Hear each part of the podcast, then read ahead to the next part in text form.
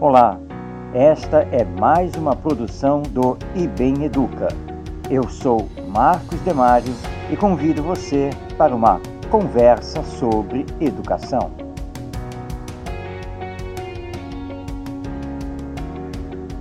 Estamos de tal maneira acostumados com o sistema escolar voltado para a aquisição do conhecimento, com as escolas formatadas em salas de aula, tempos de estudo, seriação por idade, disciplinas curriculares, provas, notas, conteúdos e horários previamente planejados, que deixamos de pensar sobre a educação. Ano após ano, repetimos a fórmula e nem nos damos conta que os resultados não estão satisfatórios. Quando eles nos incomodam, mudamos a metodologia e introduzimos novos recursos didáticos mas a essência continua intocada. Quando e onde nos perdemos da educação? Por que ela virou sinônimo de instrução?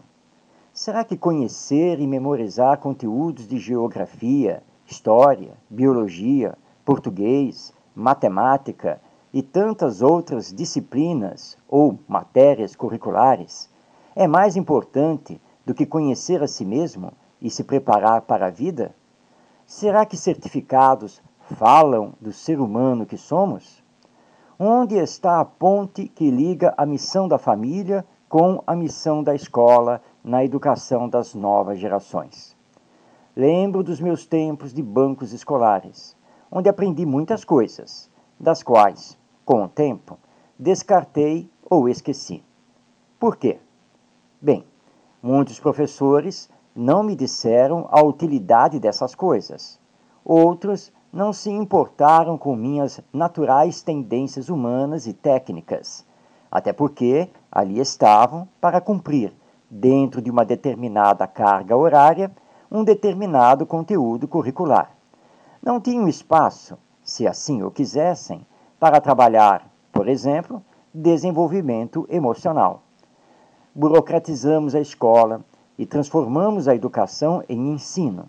E, também, afastamos a família, trabalhando sempre numa dualidade. A escola ensina conhecimentos, a família ensina valores. Será isso correto? Acredito que não. Afinal, para que educamos? Em outras palavras, qual é a finalidade da educação? Vamos a outra pergunta inquietante para quem educamos? Será que o sistema burocrático escolar ou para os seres humanos? Pensemos, pois pensar é ótimo exercício. A família existe sem as pessoas que a constituem? A escola funciona sem as pessoas dos professores e alunos? A sociedade pode ser constituída sem a participação das pessoas que devem constituí-la? Tudo gira em torno das pessoas, os seres humanos que somos. Então, se a família, a escola e a sociedade são as pessoas, não é para elas que tudo deve estar voltado? A família são pessoas, a escola são pessoas, a sociedade são pessoas. Sem os seres humanos presentes e ativos, nada disso pode subsistir as famílias se extinguem, as escolas fecham e as sociedades se desvanecem. Desenvolver a arte de pensar é um dos pilares da educação. Mas se estamos na escola apenas para receber conteúdos, com os professores tudo ensinando, ficamos pobres de raciocínio e emoção. Se estamos na família apenas para obedecer ordens, com os pais decidindo e fazendo tudo, ficamos também pobres de raciocínio e emoção. E é aí que nos deparamos com a falência da educação, vendo as gerações se sucederem e quase nada se transformar na sociedade.